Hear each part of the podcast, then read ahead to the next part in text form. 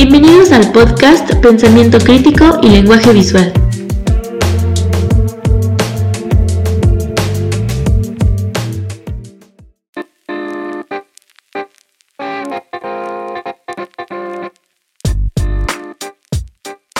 Bienvenidos al episodio 3 de esta temporada, El tormento de Cuauhtémoc. Hola, soy Valeria Lugo, alumna del estudio técnico especializado. El día de hoy, junto a mis compañeros Jess e Ian, analizaremos brevemente la obra de David Alfaro Siqueiros, El tormento de Cuauhtémoc, mediante el método de Panofsky. Nivel 1. Descripción preiconográfica. Para empezar, les hablaré sobre los factores fácticos que se encuentran en la obra.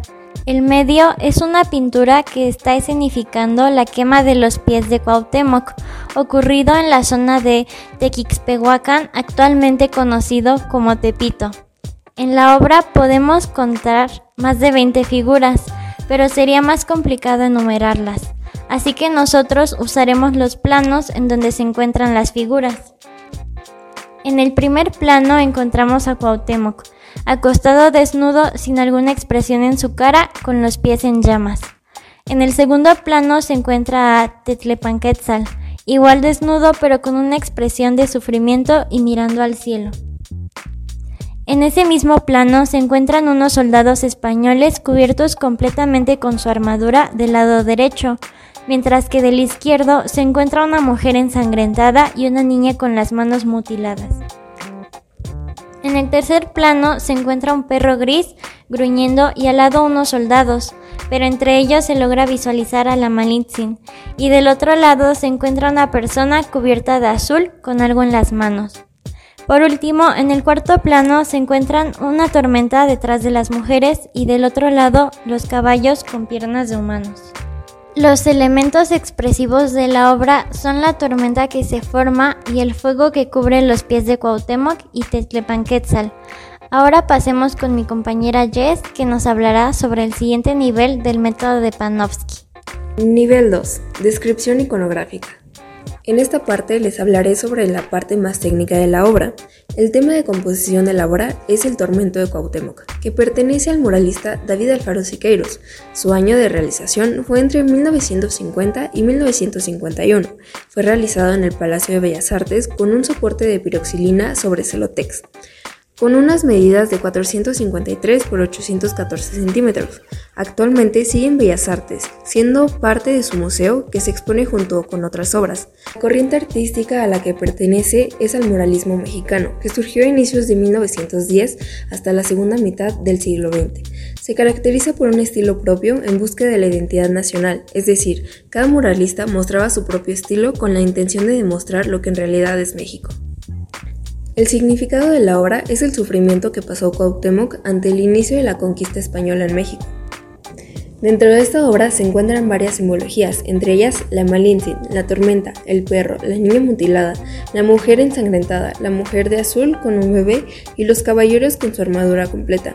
En conjunto, todas estas simbologías nos dan una alegoría.